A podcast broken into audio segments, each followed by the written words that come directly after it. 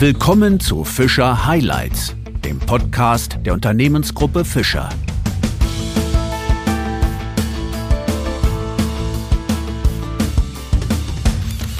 Zu einer neuen Ausgabe von Fischer Highlights begrüße ich Sie sehr herzlich. Gute und zeitgemäße Umgangsformen sind der Schlüssel zum Erfolg. Das jedenfalls sagt einer, der schon immer viel Wert auf gute Manieren gelegt hat. Bereits als Kind gab er seinen Klassenkameraden Nachhilfe in Anstand und Auftreten. Das zumindest sagt er selbst. Seit 2014 leitet er als Vorstandsvorsitzender die Deutsche Knigge-Gesellschaft und bildet selbst Business-Etikette-Trainer aus. Was man dort alles lernen kann, das verrät uns heute Clemens Heuers. Mein Name ist Wolfgang Pott. Herzlich willkommen bei Fischer Highlights, Herr Heuers. Vielen herzlichen Dank für die Einladung, Herr Pott. Ich freue mich sehr, hier sein zu dürfen. Sehr gerne. Herr Heuers, jetzt sagen Sie mal, woher kommt eigentlich Ihre Begeisterung für Höflichkeit und Anstand sozusagen von Kindesbeinen an? Ja, man versucht sich das ja immer irgendwie zurechtzulegen und ich behaupte gerne, dass es alleine schon an meinem Vornamen liegt, Clemens Clementis, der Sanftmütige. Dann habe ich noch Judo gemacht, auch der sanfte Weg übersetzt und zu guter Letzt habe ich eine recht konsequente und liebevolle Erziehung genossen und habe festgestellt, dann spätestens mit 16 Jahren, dass das tatsächlich einen geldwerten Vorteil hat. Und dann habe ich eben so meine Erziehung und all das, was ich ja nebenbei mitbekommen habe, zu meinem Beruf gemacht. Das hört sich spannend an, aber ist auch so ein bisschen dem Zufall geschuldet, ne? mit allem, was so dazugehörte, dass Sie diesen Weg eingeschlagen haben. Absolut. Ich habe zuerst nach dem Abitur vorgehabt, Pilot zu werden, aber das habe ich mir ganz schnell wieder abgeschminkt. Dann war ich bei der Bundeswehr und habe mich nach einem knappen Jahr Bundeswehr dafür entschieden, dass ich Brauereiwesen und Getränketechnologie studiere. Und bereits im ersten Semester kam ein Münchner Sternekoch auf mich zu. Auch das war purer Zufall der gesagt hat, ja, Heuers, mach doch mal so einen Vortrag hier für meine Laufkundschaft. Und dann stand ich mit ihm da und habe, während er Spargel geschält, habe darüber referiert, wie man Spargel verzehrt. Und dann gab es auch noch einen Seglerverein, die auch gesagt haben, Heuers, du hast immer so gutes Auftreten, magst du nicht mal hier unseren Mitgliedern etwas erklären? Ja, und so kam eins zum anderen und dann habe ich irgendwann gemerkt, hey, das macht ja auch richtig viel Spaß. Es ist wahnsinnig erfüllend, sein Wissen teilen zu dürfen. Und ja, seitdem habe ich mich eben spezialisiert auf Erwachsenenbildung in allererster Linie und versuche mein Wissen zu vermitteln, was, wie gesagt, sehr erfüllend ist, mir wahnsinnig viel Freude bereitet. Sie, wir haben ja in der Anmoderation gesagt, dass Sie das sozusagen von Kindesbeinen an in irgendeiner Form in sich getragen haben. Aber dann kann ich mir vorstellen, in der Schule ist das gar nicht so einfach. Also der eine oder andere wird Sie da möglicherweise auch gehänselt haben oder sind Sie da gut durchgerutscht? Ja, eines meiner Lieblingszitate lautet tatsächlich, zwischen lässig und nachlässig ist tatsächlich, liegt nur ein schmaler Grat. Und ich war lässig genug für meine Mitschüler, aber niemals so nachlässig, als dass mich meine Lehrer irgendwie auf dem Kicker gehabt hätten. Ich galt als sehr strebsam, obwohl meine Noten nicht unbedingt dafür gesprochen haben. Trotzdem war ich häufig Lehrerliebling und Klassensprecher und sowas. Also ich hatte da einen sehr guten Draht zu allen Seiten und tatsächlich ist das meines Erachtens auch der Kern von Knigge. Anschlussfähigkeit, also den Spagat zu schaffen zwischen allen unterschiedlichen Adressaten und gar nicht so nur auf der obersten Flughöhe, wo dann die Luft auch extrem dünn wird, also nur der Lehrerliebling, sondern wirklich in alle Richtungen eben die Stakeholder-Management zu beherrschen. Und das gelang mir zum Glück schon ab der ersten Klasse. Aber wenn wir jetzt mal in die Jetztzeit gehen, ist da so gutes Benehmen, Knickeregeln, das hört sich ja alles so ein bisschen sehr, sehr tradiert an. Ist das überhaupt noch zeitgemäß? Kommt das heute überhaupt noch an, auch in der heutigen jüngeren Generation?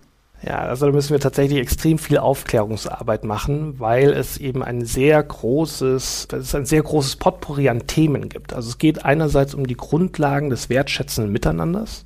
Und das halte ich tatsächlich für extrem wichtig und notwendig, sonst würde unsere Gesellschaft gar nicht funktionieren. Aber es geht eben auch hin bis hin zu diesen Feinheiten der Etikette.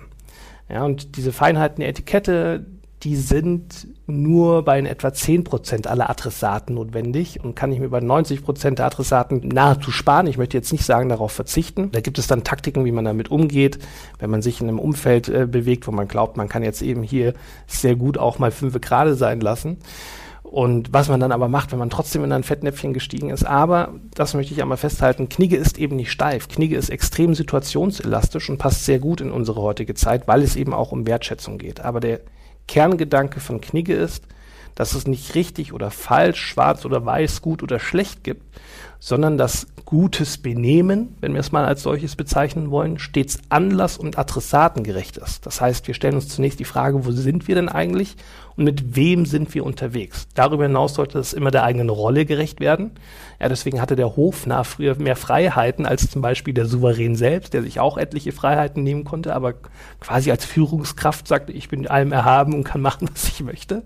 Ja, also man möchte auch seiner eigenen Rolle gerecht werden, bestmöglich natürlich. Und darüber hinaus gilt es auch den Kontext zu betrachten. Also bin ich gerade in einer beruflichen Situation, bin ich gerade in einer privaten Situation, bin ich in so einer Mischsituation, vielleicht bei der Weihnachtsfeier, die ja immer recht pikant sein kann auch.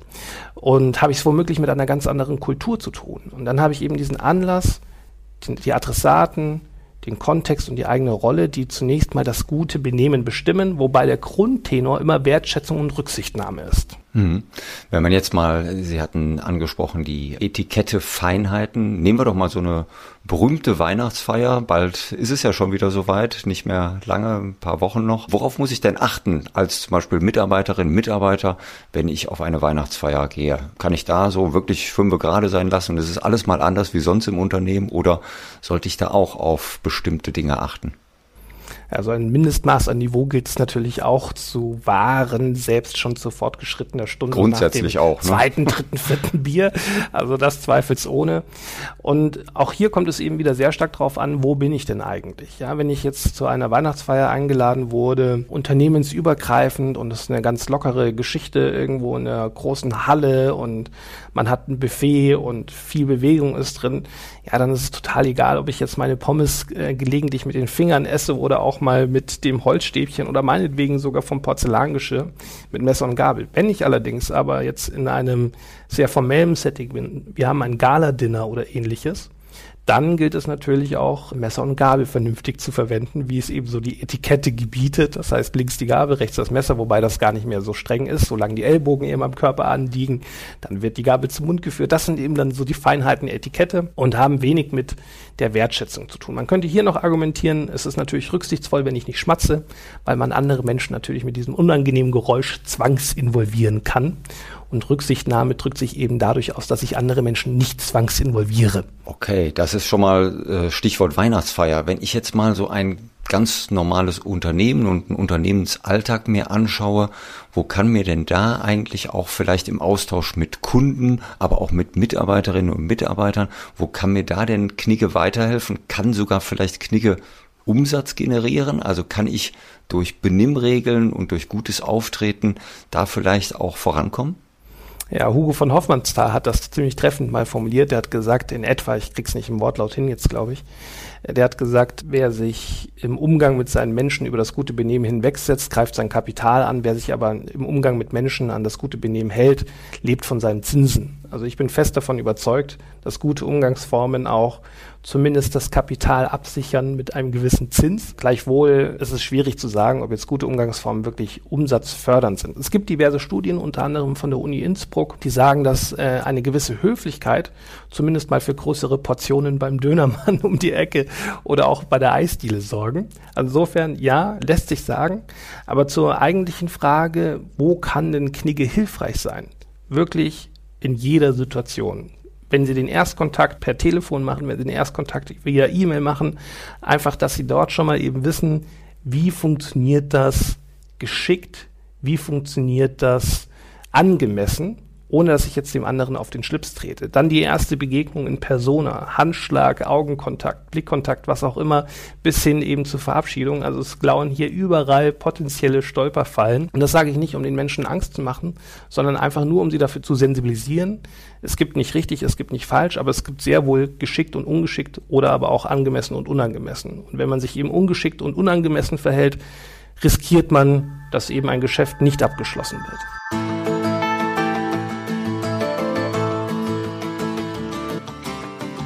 Jetzt verraten wir auch mal ein kleines Geheimnis, denn Sie sind ja demnächst auch in unserem Unternehmen im Einsatz. Das heißt, Sie bilden auch unsere Mitarbeiterinnen und Mitarbeiter weiter in Sachen Benimmregeln, aber auch, wie Sie es gerade mal beschrieben haben, im Umgang und Austausch mit Kunden, Erstkontakte und so weiter. Und bei uns ist ja einer unserer Unternehmenswerte seriös. Das heißt, da passen Sie eigentlich mit dem, was Sie mitbringen, gut zu uns, oder? Doch, ich fühle mich tatsächlich bei Fischer auch immer wieder sehr, sehr wohl. Ich bin ja nicht zum ersten Mal dann in ein paar Wochen bei Ihnen, sondern sicherlich schon zum fünften, sechsten, siebten Mal. Und äh, Fischer, ohne ihn jetzt da allzu sehr nach dem Mund reden zu wollen, hat wirklich Charakterzüge, die man ansonsten in der deutschen Wirtschaft vermisst. Unter anderem diese Seriosität, das planvolle, strukturierte und ordentliche Arbeiten, was mir sehr gut gefällt und was eben in anderen Unternehmen nicht der Fall ist. Also es ist bei Ihnen wirklich top organisiert. Und natürlich versuchen wir in der Knigge Akademie uns auch an diesem Ideal der Seriosität zu orientieren. Also dieses Kompliment nehmen wir natürlich trotzdem gerne an. Vielen Dank dafür. Sie hatten gerade auch die Knigge-Gesellschaft angesprochen. Gehen wir da noch mal ein bisschen drauf ein. Was macht die Knigge-Gesellschaft heutzutage aus? Wie sah die vor 100 Jahren aus und wie sieht sie jetzt aus? Was ist sozusagen auch ihr Ziel mit der Gesellschaft? Ja, die Deutsche Knigge-Gesellschaft gibt es offiziell erst seit 2007. Insofern kann man da nicht von Jahrhunderten sprechen und seit 2009 erst in Form eines oh, Vereins. Okay, ja. Mhm. Und es gab aber schon immer eben Organisationen, die sich mit dem Thema Knigge beziehungsweise vielmehr mit dem Autoren Adolf Freiherr Knigge beschäftigt haben. Und der Anspruch war es schon immer, diese verschiedenen Regeln und Empfehlungen aus seinem Werk über den Umgang mit Menschen in die Jetztzeit zu übersetzen oder aber auch auf den Prüfstand zu stellen. Früher bis 1970 war es zum Beispiel üblich, dass der Herr in einer Drehtüre eine Extra-Runde gegangen ist, bevor er in der zweiten Runde dann auch die Dame mitgenommen hat. Heute gilt zum Beispiel im Unternehmen oder im Unternehmenskontext Gender Blindness. Man sollte gar nicht mehr unterscheiden zwischen Damen und Herren, weil wir auch das dritte Geschlecht berücksichtigen, zumal wir im Unternehmen selbst gar keine Geschlechter kennen. Wir sind genderblind es zählt alleine die Hierarchie. Wer geht vor, wer geht hinten an, wer zahlt und so weiter und so fort. Und das sind eben Themen, die wir einfach versuchen, mit der Jetztzeit, mit dem Zeitgeist in Einklang zu bringen, wobei wir immer einen Ticken strenger sind, wie Tanzlehrer, die eben sagen, wir machen hier jetzt nur einen, einen halben Schritt, damit der Schritt eben nicht zu groß ausfällt. Und ja, so gibt es eben unendlich viele Kleinigkeiten, die betrachtet werden, aber dann in ihrer Gesamtheit eine große Wirkung entfalten. Wenn ich mich heute hinstelle und sage, sehr geehrte Damen und Herren, wenn ich eben ein Publikum adressiere, dann habe ich womöglich das dritte Geschlecht einfach ignoriert. Und ganz gleich, wie sie eben zu dem dritten Geschlecht stehen, es ist im Verfassungsrang verankert. Insofern sollten wir es auch in unserem täglichen miteinander berücksichtigen. Und es geht ganz einfach, indem wir dann einfach sagen, sehr geehrte Damen und Herren, geschätztes Publikum oder wertes Publikum oder liebes Publikum, ganz klar, ganz gleich, wie sie eben zum Publikum stehen. Und dann sind sie eben auch dem dritten Geschlecht gerecht geworden, ohne dass sie sich jetzt eben meines Erachtens verbogen haben. Und auch das ist ganz wichtig. Bei Knigge geht es eben nicht um diese steife Etikette alleine, sondern ähm, bei der man auch häufig das Gefühl hat, sich zu verstellen, sondern es geht um die Kunst, sich auf andere Personen einzustellen. Das hört sich sehr, sehr spannend an. Und wie kriegen Sie das dann sozusagen aus Ihrer Gesellschaft heraus unters Volk gebracht? Wie funktioniert das? Also sind Sie nach wie vor, ich würde mal behaupten, rhetorische Frage, sind Sie nach wie vor sehr nachgefragt? Also verlangt man nach dem, was Sie anderen beibringen? Ist das noch angesagt? Also definitiv, wir machen sehr viel Medienarbeit natürlich. Das Interesse der Presse ist immens groß und das nicht nur zur Sommerzeit, wenn man das Gefühl hat, Sommerloch und man muss mal wieder über kurze Hosen, äh, Tennissocken in Sandalen und ähnliches diskutieren. Nein, eben auch gerade das Thema Weihnachtsfeier und Co. Dritte Geschlecht ähm, spielt eine große Rolle. Und wir kommen auf, also ich persönlich komme auf 120 Seminartage zuzüglich noch weiteren Vorträgen und Webinaren im Jahr. Insofern ist die Nachfrage schon sehr groß.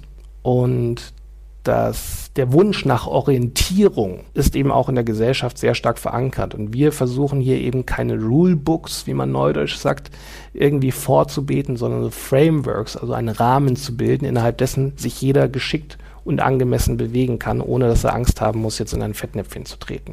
Und nebst der Medienarbeit und den Seminaren gibt es jetzt auch noch äh, Bestrebungen, das Ganze zu modernisieren. Wir sind natürlich bei Instagram unterwegs und bei TikTok haben wir unter anderem über 400.000 Follower. Also das zeigt schon auch die Relevanz und die Bedeutung des Themas.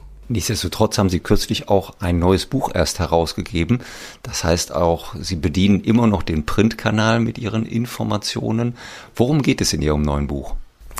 Ja, unser Buch Anstatt statt Ellbogen erschien am 16. August 2023 ist eine Zusammenfassung dessen, was alles unter Knigge fällt. Es gibt sehr unterschiedliche Herangehensweisen an das Thema Knigge. Die Anlass, Adressat, Rolle, Kontext, Wertschätzung, Rücksichtnahme ist so das Original von Knigge, das sich aber in den letzten Jahrhunderten, also seit 1788 bis heute, sehr stark weiterentwickelt hat. Es gab einen oder gibt einen Botschafter, der sich auch gelegentlich zu dem Thema Knigge und Umgangsformen äußert, der sagt, Knigge ist Triple A. Anstand, Ästhetik und Anschlussfähigkeit. Etwas, was ich auch sehr gut nachvollziehen kann. Und meine Kollegin Birte Steinkamp und ich, wir haben jetzt eben ein Buch verfasst, in dem wir das 4i-Modell vorgestellt haben. Im Kern geht es immer um die eigenen Ideale, um ihre persönliche Haltung. Was macht sie aus? Was treibt sie an? Womit können sie sich aber auch gegenüber anderen Leuten abtrennen? Oder wie können sie eben ja, sich verwehren gegen andere Ideale, die einfach nicht zu ihren dazu passen. Das ist eben der Kern unseres Modells, das erste I. Das zweite I ist das Image. Wie wollen Sie wirken?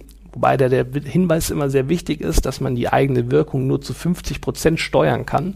Zu 50 Prozent ist es eine Frage des Empfängerhorizonts. Wie wirke ich denn eigentlich auf Sie?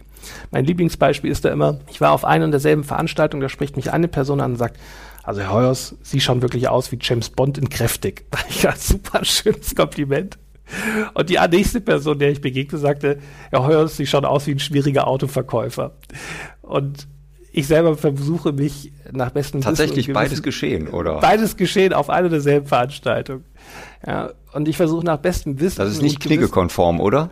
ach, man, man legt Knigge so gerne streng aus, aber Knigge hat auch sehr viel mit Humor zu tun. Wir kommen da sicherlich mhm. nochmal drauf. Wir hatten ja über Seriosität gesprochen. Es geht nicht ohne Humor. Und Knigge selbst hat schon erkannt, der Mensch möchte nicht unterrichtet, er möchte auch unterhalten werden. Und ich kokettiere ja auch gerne mal mit meinem Autoritätsbäuchlein. Ja, aber wie gesagt, äh, wir können eben mhm. das Image nur zu 50 Prozent selbst steuern. Zu 50 Prozent ist es eine Frage des Empfängerhorizonts. Wie nehmen Sie mich wahr? Das dritte I ist die Interaktion. Wie gehen wir miteinander um? Ja, und das ist tatsächlich so in meinen Augen der Kern von Knigge. Wir machen tausende Kommunikationsseminare in Unternehmen oder viele Unternehmen fragen Kommunikationsseminare an, führen sie durch zu Tausenden pro Tag, wahrscheinlich in der ganzen deutschen Bundesrepublik und darüber hinaus.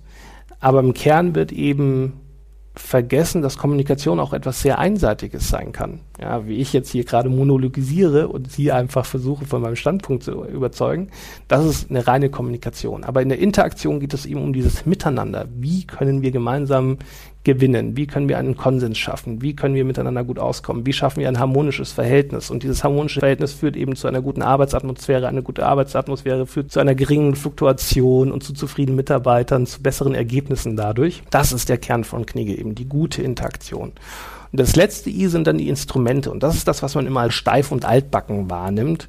Eben zum Beispiel Tischsitten, Smalltalk, Dresscodes. Ja, wobei auch Smalltalk das immer als so oberflächlich gilt, einen wahnsinnig wichtigen Stellenwert hat, weil es wie so ein Check-in ist, in dem ich einen kleinen Eindruck davon bekomme, wie es meinem Gegenüber heute geht. Nur wenn ich weiß, wie es meinem Gegenüber geht, weiß ich auch, was ich von ihm heute verlangen kann oder wie weit ich im Gespräch gehen kann. Das ist eben unser 4i-Modell und das beschreiben wir in aller Ausführlichkeit auf fast 380 Seiten. Was sich jetzt gruselig anhört, es sind viele Grafiken dabei und viele schöne gestalterische Elemente. Und wir bekommen immer wieder auch die Rückmeldung, dass es so derart unterhaltsam und lehrreich ist, dass die Leute ein ganz neues Bild von Knigge haben. Und insofern haben wir auch unsere aufklärerische Tätigkeit geschafft und sind dieser nachgekommen, konnten beweisen, dass Knigge eben nicht so eine muffige Geschichte ist, sondern durchaus etwas sehr zeitgemäßes.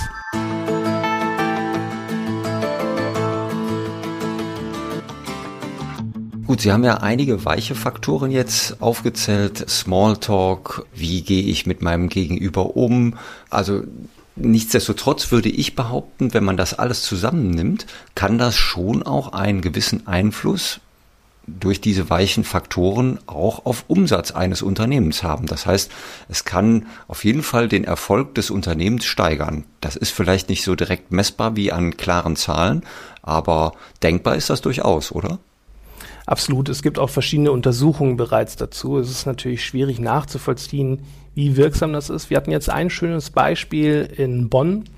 Da haben wir es geschafft, bei einem touristischen Betrieb den Profit, also nicht den Umsatz, sondern das Unternehmen an sich 400 Prozent profitabler zu machen. Warum? Wir haben einerseits gezeigt, was ist denn Service Excellence und was sind Hospitality Skills. Also Hospitality Skills, diese Qualität der Gastgeber, wie fühlen sich denn Leute hier herzlich willkommen. Und darüber hinaus auch Service Excellence. Wie funktioniert denn eigentlich technisch guter Service? Was eben damit zu tun hat, wie reibungslos dann der Ablauf innerhalb des Betriebes ist. Und das ist natürlich effizienzsteigernd. Und dann gibt es eben noch Upselling-Strategien und Co. Und da haben wir jetzt wirklich mal die Zahl vor und nach unserer Maßnahme, das Unternehmen ist inzwischen 400 Prozent profitabler. Ansonsten hatten Sie von den weichen Faktoren gesprochen und da habe ich vor einigen Jahren mal einen Spruch gelesen, den ich so gut finde. Soft skills are the hardest to learn. Ja, es gibt nichts Schwierigeres zu lernen als eben diese weichen Skills. Und das ist bezeichnend, finde ich. Und auf die kommt es doch an. Ja, wir können uns alle KPIs überlegen, wir können uns alle Umsatzziele stecken. Wenn es aber einfach keinen Spaß macht, wenn das Miteinander nicht passt, hat doch überhaupt keiner mehr Lust, irgendwie an diesen Umsatzzielen mitzuarbeiten. Ja, das muss schon auch eben diese Basis eines guten Miteinanders gegeben sein. Was, das kenne ich natürlich auch aus dem eigenen Unternehmen, nicht immer einfach ist. Ja, ja, das auf jeden Fall durchzusetzen, ist nicht immer ein einfacher Weg. Das stimmt durchaus. Jetzt muss ich aber nochmal zu Ihnen persönlich kommen. Im Grunde das Unternehmen im ganz Kleinen, nämlich Ihre eigene Familie. Sie werden demnächst Vater eines Sohnes. Und Sie haben ja ganz zu Beginn unseres Gesprächs erzählt, wie da das denn bei Ihnen in der Kindheit, auch mit Benimmregeln, mit Knigge und so weiter. Wie werden Sie das denn an Ihren Sohn weitergeben, wenn der soweit ist? Fangen Sie damit auch schon ganz früh an? Auf jeden Fall. Alles andere wäre ein Verrat an mir selbst. Und ich bin meinen Eltern da wirklich ja, auch sehr dankbar. Durchaus. ich bin meinen Eltern auch wirklich sehr dankbar, dass sie eben diese perfekte Balance geschafft haben zwischen konsequent strikter Erziehung und gleichzeitig aber immer liebevoll. Also Liebesentzug war zum Beispiel kein Erziehungsstilmittel bei uns zu Hause. Im Gegenteil, meine Eltern haben mir immer das Gefühl gegeben und auch meinen beiden jüngeren Brüdern, dass sie uns lieben und gleichzeitig haben sie aber schon einen hohen Maßstab angesetzt. Ja, also dieses so schon preußisch-militärisch stellenweise, aber eben mit viel Liebe. Und das bewundere ich sehr und ich hoffe, dass es mir auch nur in Ansätzen bei meinem eigenen Sohn gelingt, zusammen mit meiner Frau, die zum Glück sehr ähnlich denkt wie ich. Und dieses Thema Umgangsformen kann niemandem schaden. Ja, wenn wir jetzt nochmal dieses Thema Etikette heranziehen, anstatt Umgangsformen, gutes Miteinander, wer das eben schon von Kindesbeinen an lernt, der bewegt sich auch souverän dort, wo die Luft etwas dünner wird und kann eben anschlussfähig sein zwischen Blaumann und Frack. Also die beherrscht diese gesamte Klaviatur.